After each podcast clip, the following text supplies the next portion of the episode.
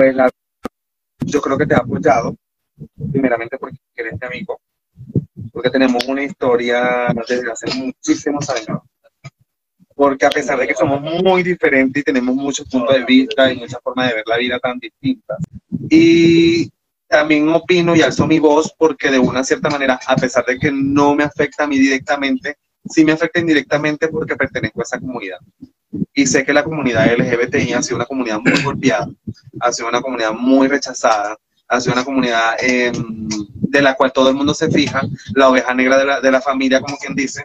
Entonces, yo creo que es momento de que todas las personas que pertenezcamos o sintamos por lo menos empatía o tengamos alguna situación, eh, esta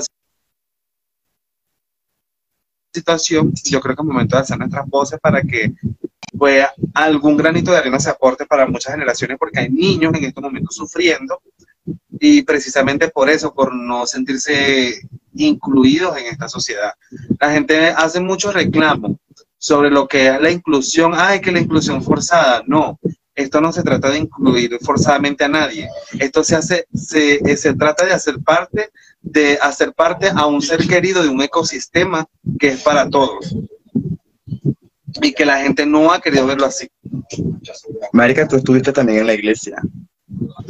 ¿Cuánto tiempo nos perdimos nosotros ahí? Pues la verdad también viví una situación en la iglesia. No voy a decir que todas las cosas que viví son negativas, porque ah, no, o sea, no, no viví todas las cosas negativas, pero gran parte o, o gran parte de las cosas que viví emocionalmente que me afectaron fue precisamente en la iglesia, porque hay muchas cosas que emocionalmente me afectaron. Hoy, tú sufriste más porque yo tenía privilegios por ser el hijo de los pastores, wow, los grandes pastores, Cona. Entonces, mm, obviamente en la iglesia yo, yo tenía como que cierto beneficio. Eh, incluso puedo admitir que yo hice y deshice en esa iglesia como quise. Este, hasta, hasta el pastor de jóvenes, que era Luisita, Luisito, el, hasta esta, había sido removido de su cargo, cargo que después me lo ofrecieron a mí y yo se lo rechacé a Lelio por, por ajá. Entonces ambos vivimos situaciones en la iglesia, vivimos cosas en la iglesia em, que de una forma u otra crearon un lazo, pero que también crearon eh, testigos, o sea, yo soy testigo de lo que tú viviste, así como tú lo eres de lo que yo viví, ¿sabes? pues sí, yo creo que los dos fuimos a un encuentro, no voy a decir el nombre, ese encuentro de conversión. Exacto, entonces, o sea, personas nos convierten en eso, América, en un, en un circo, un encuentro, en un retiro espiritual de tres días, justamente para personas homosexuales. Y dime tú, ambos fuimos. Incluso pasaron cosas terribles en este encuentro, ¿te acuerdas? Porque éramos terribles, porque no nos pueden controlar, porque nos han mentido una mentira, o sea, nos han querido vender una mentira de cambio, de que realmente si te entregas a Dios, ver tu vida, y no es así. Que, marica, nos estábamos reprimiendo, nos estábamos no, yo no puedo aparentar. Yo creo que lo más fuerte que yo viví ahí fue cuando yo entré. Tú sabes que yo vengo del mundo artístico, me he dedicado a mi vida, toda mi vida a las artes. Ya fuera de Venezuela, muy ajena a lo que yo o a los dotes que yo tengo. Pero en realidad yo viví una situación muy delicada porque yo cuando llegué a esa iglesia, el pastor me, me decía que no podía hacer mm, el arte, lo que a mí me gustaba, porque es que de ahí es donde vienen todos los gays, que ese era mi mundo, mi pasado. Esa y Me, tenían como reprimido, me, me, sentía muy reprimido y muy frustrado. Y hasta yo tenía miedo, y de hecho, ya las últimas veces yo lo empecé a hacer, no me importaba lo que él opinara. De hecho, me buscaron por una contratación. ¿Te acuerdas de una boda que hubo de otro pastor en el hotel que está por el Mara. Y em, ese, yo hice la coreografía de esa boda y fue sin el consentimiento de él porque ya estaba como harto de que me reprimieran de lo que a mí me gustaba hacer. Exacto, o sea, ellos nos vendieron un cambio que primero no estábamos buscando, porque nosotros no queríamos cambiar, porque, bueno, pues soy todo, toda una caja de Pandora. Pero hay temas muy importantes como el, la violencia, la violencia infantil, em, abusos sexuales. Sí, eh, la idea de todo esto es tocar todo ese tipo de temas, para que, por lo menos para aquellos niños que ya están padeciendo, porque están padeciendo el rechazo, ya por, por sentir diferente. Yo no, yo no es que menosprecie a Carora o a los de Carora, sino que hemos sido criados por la ignorancia, lamentablemente. Entonces, los maltratos que yo recibí como adolescente, como ser humano, como ciudadano, en ese lugar, fue terrible, muy terrible.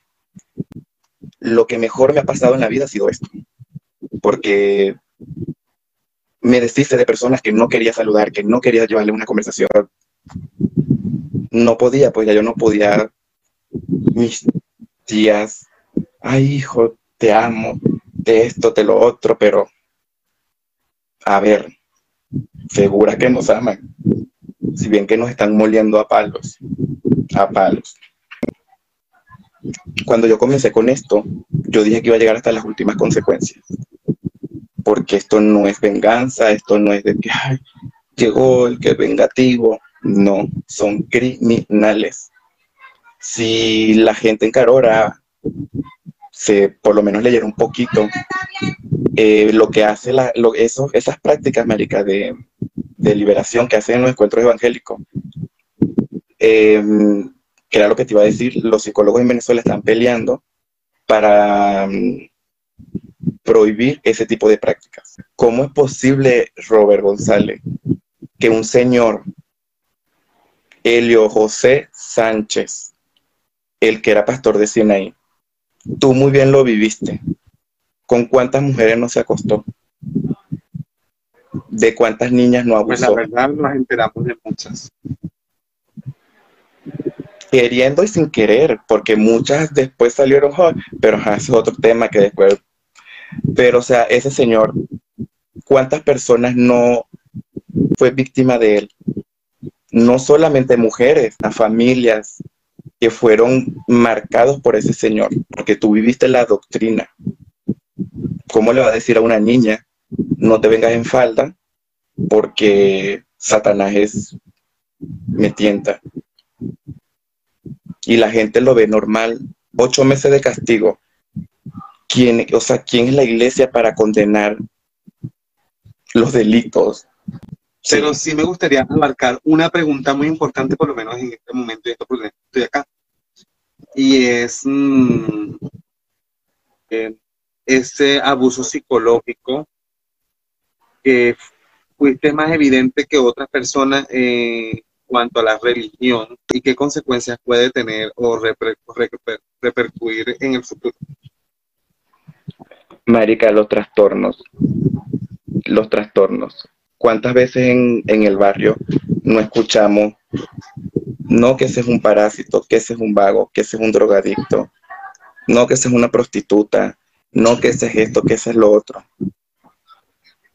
Ahí están las consecuencias del maltrato físico y psicológico. Hay cosas que ni siquiera la ciencia ha podido explicar sobre tu cerebro. Entonces, mm, ansiedad, depresión, pánico, eh, mitomanía, mitomanía, bueno, los mitómanos, esquizofrenia, bipolaridad, y a la gente no le importa, o sea, la gente piensa de que, ah, ahí tú puedes. Tocó y, ha tocado enfrentar, porque a ti también te tocaron vivir cosas muy fuertes, también te han tocado vivir cosas muy difíciles. Este, y has tenido unas consecuencias distintas a las mías, ¿me entiendes? Y a las del otro y a las del otro, porque no todo el tiempo es lo mismo. Mm, de verdad, muchas gracias por acompañar todo esto. este, la iglesia, la iglesia en contra de los homosexuales. Somos, eh, sufrimos bullying por ser homosexuales. Eh, sabemos claro, a todas las personas que, vean el video, creo completamente en Dios. O sea, el hecho de que cuando hablamos de la iglesia es de los que conforman la iglesia, de los que han hecho las doctrinas para, para señalarnos o para juzgarnos o, usando la palabra, usando muchas cosas o muchos argumentos y hasta la misma, encarnizando la misma voz de Dios para juzgarnos y condenarnos. Yo he tratado de luchar contra eso, porque a mí independiente, sí, independientemente de que esa gente me diga X o Y que me va a pudrir en el infierno, o muchas otras cosas que me puedan decir a mí, no me importa lo que ellos digan. Pero sí es necesario hablarlo porque es que hay mucha gente religiosa que lamentablemente lo que está causando es o sea, eso es eh, muy ajeno al mensaje que deberían de dar, que es de amor y de inclusión y de gracia. Totalmente. Ellos han querido llenar el mensaje de Dios de venganza, de odio, eh, mal informando.